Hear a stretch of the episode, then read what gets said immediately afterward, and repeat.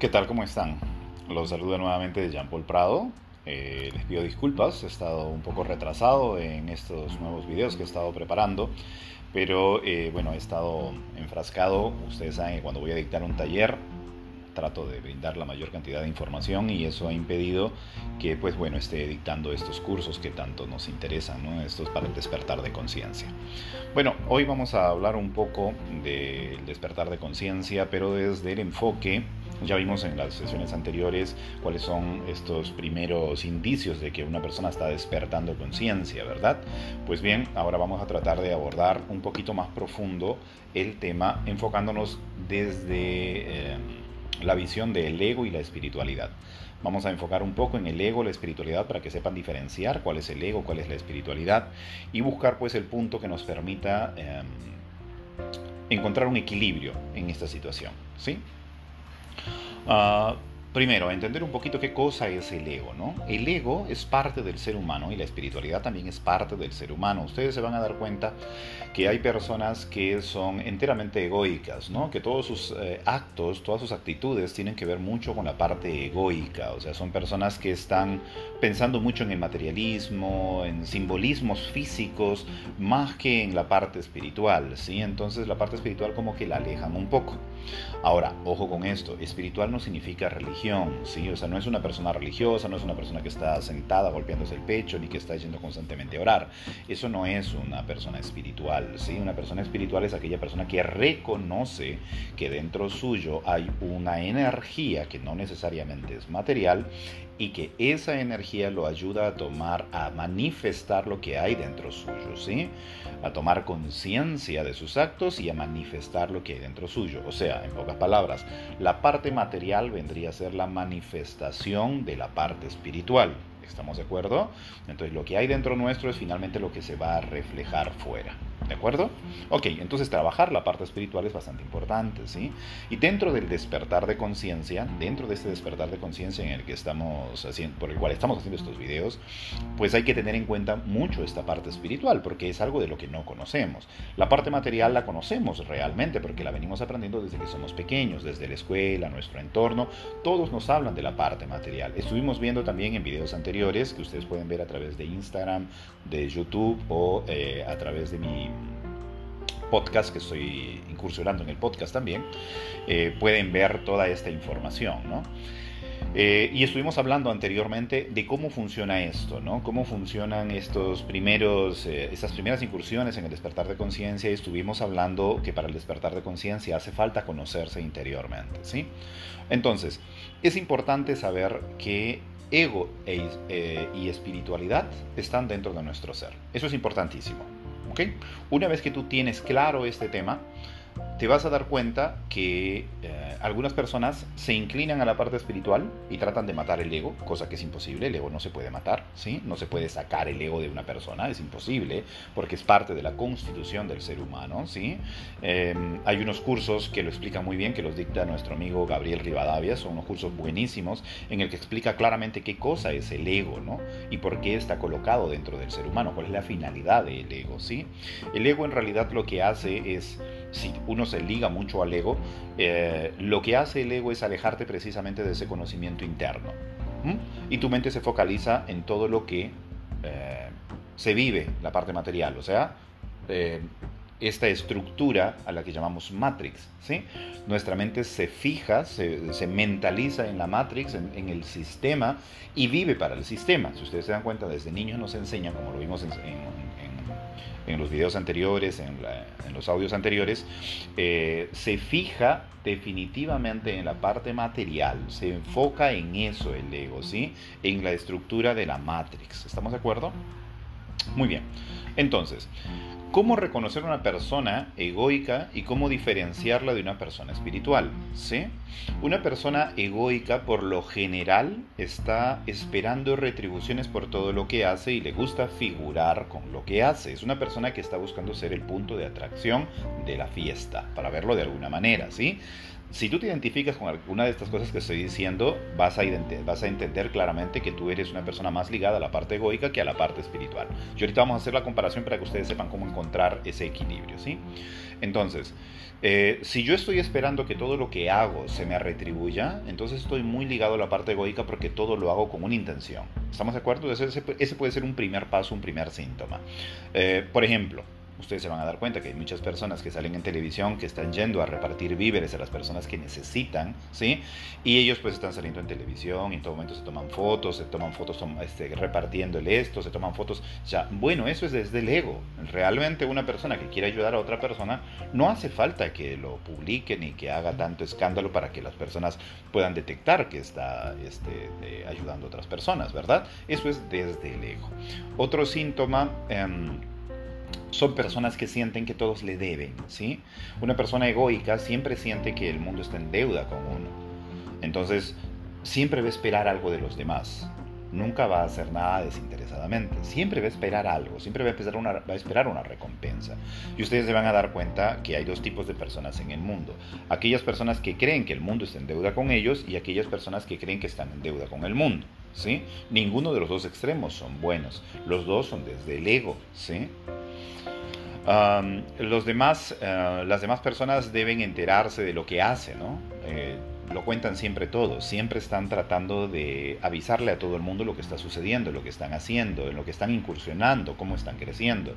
Se mueven en círculos en los que la competencia es de día a día, entonces siempre se jactan de tener más que los demás y se sienten muy mal si es que no tienen más que los demás o igual que los demás. Eso los puede llevar al estado de depresivo, ¿sí? Porque su mentalidad está desde ego, ¿sí? También hay una particularidad de las personas que trabajan desde el ego. Son personas que eh, siempre te van a sacar en cara aquellas cosas que hacen por ti. ¿sí? Si una persona hace algo, como dije en principio desde la espiritualidad, no te va a pedir nada a más, tú le dices, oye hermano, ¿sabes qué? Mira, está sucediendo esto, ¿no? Estoy pasando por una situación complicada, una enfermedad y necesito una ayuda. Estoy buscando entre todos mis amigos. Ya no hay ningún problema, hermano. Mira, yo te presto 300 soles para que hagas el tema, eh, pero el día que me lo devuelvas va a ser con un interés del 10%. Oye, te estoy pidiendo ayuda, te estoy pidiendo, o sea, que me ayudes a ayudar a alguien, ¿no? O que me ayudes en mi salud. O sea, ¿cómo vas a esperar sacar un provecho de eso que, que es una ayuda para mí? Entonces, ahí ya tú te das cuenta que hay una idea egoica detrás de ese préstamo, ¿sí? O por ejemplo, le prestas a tu papá, a tu, hermano, a tu hermano, a tu familia, ¿no? Y en todo momento estás hincando después, oye, ¿sabes qué? Mira, tú recuerdas, yo te presté para tal cosa, ¿eh? Así que yo necesito ahora que tú me hagas este favor porque yo te presté la vez pasada. Entonces no fue desinteresado, no fue incondicional, fue con una condición. Entonces eso también es desde el ego. Ahora, el ego también genera apegos. Las personas que, trabajan desde el ego o que viven desde el ego son personas que se apegan a las cosas, a las cosas físicas, a las personas sentimentalmente. No son personas que puedan soltar. O sea, creen que las cosas les pertenecen, ¿sí? Y como dije hace un rato, que el mundo está en deuda con ellos. Entonces siempre van a requerir algo a cambio. Van a creer que eso es suyo, porque cree que le deben. ¿Estamos de acuerdo? Entonces desde el ego va a aparecer mucho esta sintomatología, estas características. Y bueno, muchas otras que ustedes ya deben saber. Desde el ego hay muchísimas cosas más, pero estoy tratando de enfocarme en estas que son, digamos, las que enmarcan la mayoría de cosas, ¿sí? Desde la espiritualidad es distinto, ¿no? Una persona no espera nada a cambio. Desde la espiritualidad todo se hace incondicionalmente, ¿sí? Tú ves que alguien necesita y ves la manera de ayudarlo, ¿sí? Encuentras la forma de guiarlo, de ayudarlo con tus comentarios, con tus actitudes, económicamente también, si, si está dentro de tus posibilidades, este, emocionalmente, ¿no? O sea, puedes ayudar a una persona de diferentes maneras, ¿sí? Puedes involucrarte de una u otra forma. Eh, eh, también son personas que con sus mensajes alimentan mucho el alma de otras personas. Son personas que generalmente están abiertas, que les cuenten todo y efectivamente no es algo de lo que se jacten, sino es algo que lo hacen desde voluntad, desde el sentimiento, ¿sí? Porque los hace sentirse felices.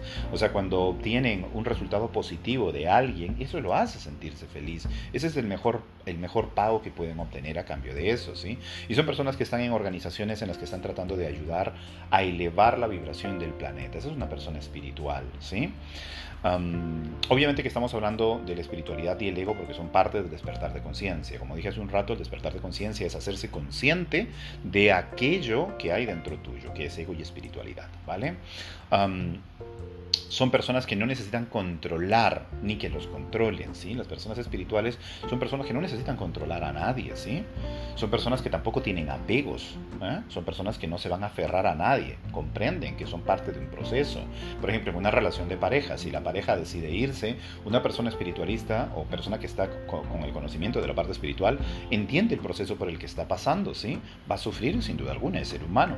Va a sentir las emociones que se desbordan sin duda alguna, es un ser humano pero va a poder manejarlas más rápido que una persona que no está dentro del mundo espiritual ni en el despertar de conciencia, ¿de acuerdo? Porque ese despertar de conciencia ayuda a que te hagas consciente de tus emociones y en qué proceso del duelo te encuentras y cómo salir de él, ¿me entiendes? O sea, no es que vas a privar, que vas a limitar tus emociones, no, las vas a experimentar, pero no van a ser desbordantes. Esa es la ventaja de conocer la parte espiritual y de estar despierto conscientemente, ¿sí? Eh, es una persona que también está muy dedicada a la meditación, a la integración. ¿sí? Es una persona que siempre está meditando, que está de alguna manera conociéndose o limpiando su parte emocional y está buscando terapias que lo ayuden a crecer ¿sí? emocionalmente, a trabajar sus emociones y a liberarse de ese peso. Y para esto pues hay terapias sin fin, coach, psicología, hipnoterapia, este, bueno, hay una serie de técnicas que te van a ayudar a trabajar tus emociones, a entenderte profundamente y a resolver esos temas que van a permitir que tú conozcas un poquito más de la espiritualidad. Ahora, eh, una persona espiritual es una persona que sabe que dentro suyo hay un ser que maneja el cuerpo físico, y aquí también a tener bastante en cuenta eso, eh, no so, el cuerpo físico no es todo, el cuerpo físico es una parte importante del proyecto de vida, de la misión de vida, pero el espíritu es quien maneja el cuerpo físico. Entonces el espíritu tiene una procedencia, viene de algún punto. Les eh, sugeriría ver un video que yo tengo en mi canal de YouTube que se llama Mi misión de vida, ¿sí? Hipnoterapia Prado, mi misión de vida, busquen.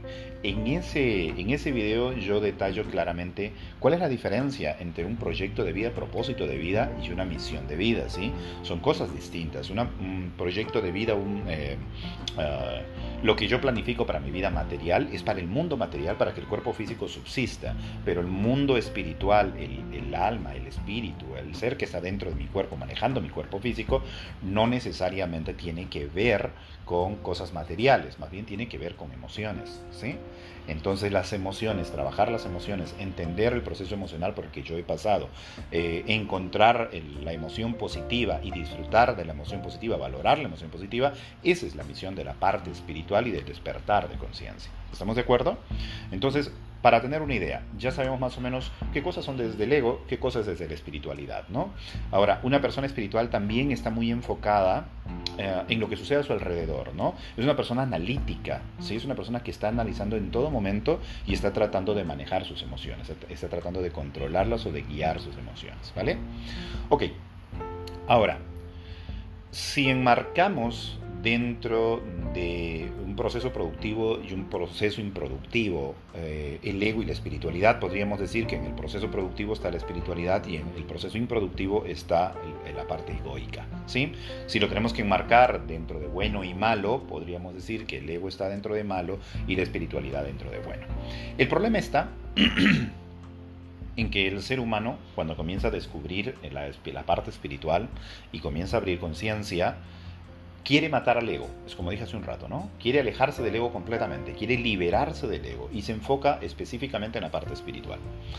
Y no está bien, porque trata de ser en todo momento bueno, trata en todo momento de controlar y privarse de, sentir sus emociones, eh, cree que siempre tiene que hacer lo correcto y no puede hacer nada malo, este, eh, se juzga, se culpa por muchas actitudes anteriores cuando no debería hacerlo. Entonces, ese extremo tampoco es bueno, ¿sí? La parte egoica, además decirlo, hay muchas cosas que van a jalar a la persona que lo alejan completamente de la parte espiritual y que eso también va a generarle problemas. Entonces te das cuenta que los dos extremos no son buenos. Entonces, ¿qué es lo que tenemos que buscar nosotros? Tenemos que buscar un equilibrio, ¿sí? un balance. Tenemos que buscar una equidad entre estas dos fuerzas. Esa es la misión El que empezó a despertar conciencia, el que despertó su mundo interno, el que conoce cómo funciona su química eh, hormonal, el que sabe qué son las emociones, qué es el transgeneracional, qué cosa es este, el energético, el que conoce todos estos temas. Ahí es donde recién comienzas a encontrar un equilibrio, ni bueno ni malo, todo es perfecto. ¿Ustedes recuerdan esta postura de las manos?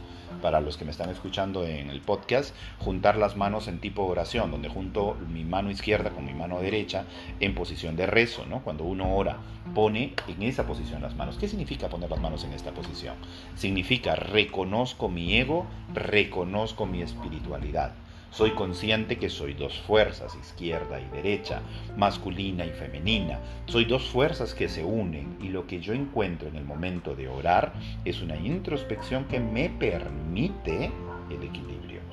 Esa es la simbología de las manos juntas en forma de oración. ¿sí? Significa que acepto las dos fuerzas dentro mío y que encuentro un equilibrio entre las dos. ¿Qué quiere decir encontrar un equilibrio? Obviamente es un proceso, ¿de acuerdo?